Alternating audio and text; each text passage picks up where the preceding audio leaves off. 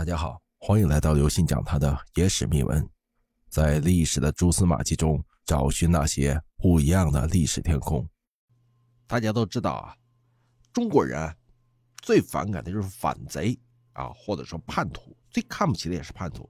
但是历史上有这么一个人，他是著名的反贼之地，但是深受隋唐四代皇帝的器重。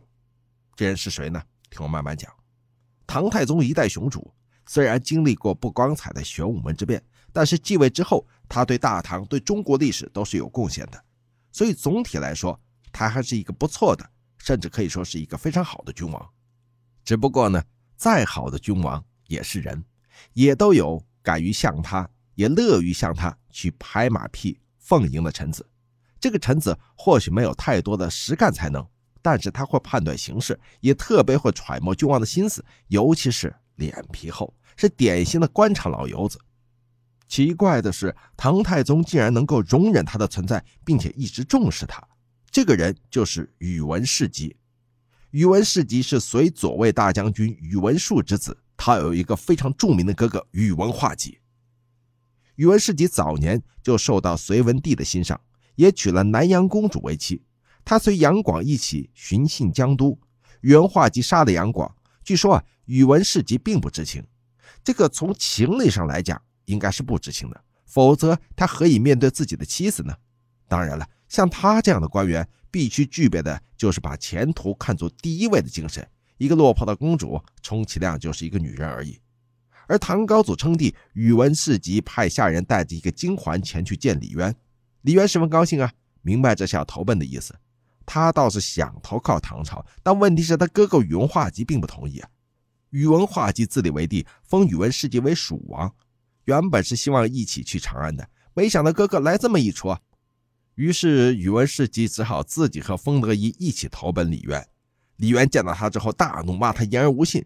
但宇文士集说了：“臣罪该万死，但臣从前在涿郡分阴宫曾与陛下密论时局，陛下称帝后，臣便欲投效，并进献金环，希望以此赎罪呀。”他一句话还没讲完，李渊就笑了。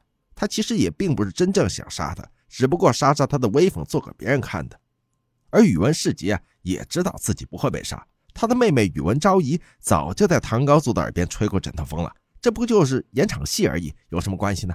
就像李渊接着对裴寂说的话：“他劝我造反称帝，还早于你们六七年，你们都在他后面，的功高莫过于他了，其他人自然就不敢多嘴再说什么了。”而在后面，李渊和李世民的权力争斗中。他又坚定地站在了李世民的一边。李世民功勋卓著，而且还具备了夺地之野心，不跟他身边跟谁啊？他随李世民平定天下，娶寿光县主为妻，官场步步高升，直升任到中书令。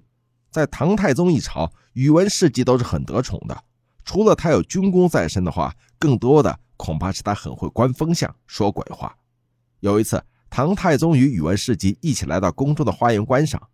李世民看上了一棵树，就说：“这个树真好。”宇文士集听到之后，立即对那棵树不断的称赞。李世民的脸色立刻就变了。他说：“魏征经常劝我离开宁人，我不知道宁人是谁，今天我知道是谁了。”宇文士集知道唐太宗说的就是自己啊，他于是立马跪下磕头说：“朝堂上的大臣与你不断的辩论，当面反驳你，与你在大庭广众面前争论，陛下你自然受到约束。”现在我在你的身边，不得不稍微的顺从一下你，否则你即便贵为天子，也没有什么快乐呀。得，脑子快，脸皮厚，拍马屁就没事了。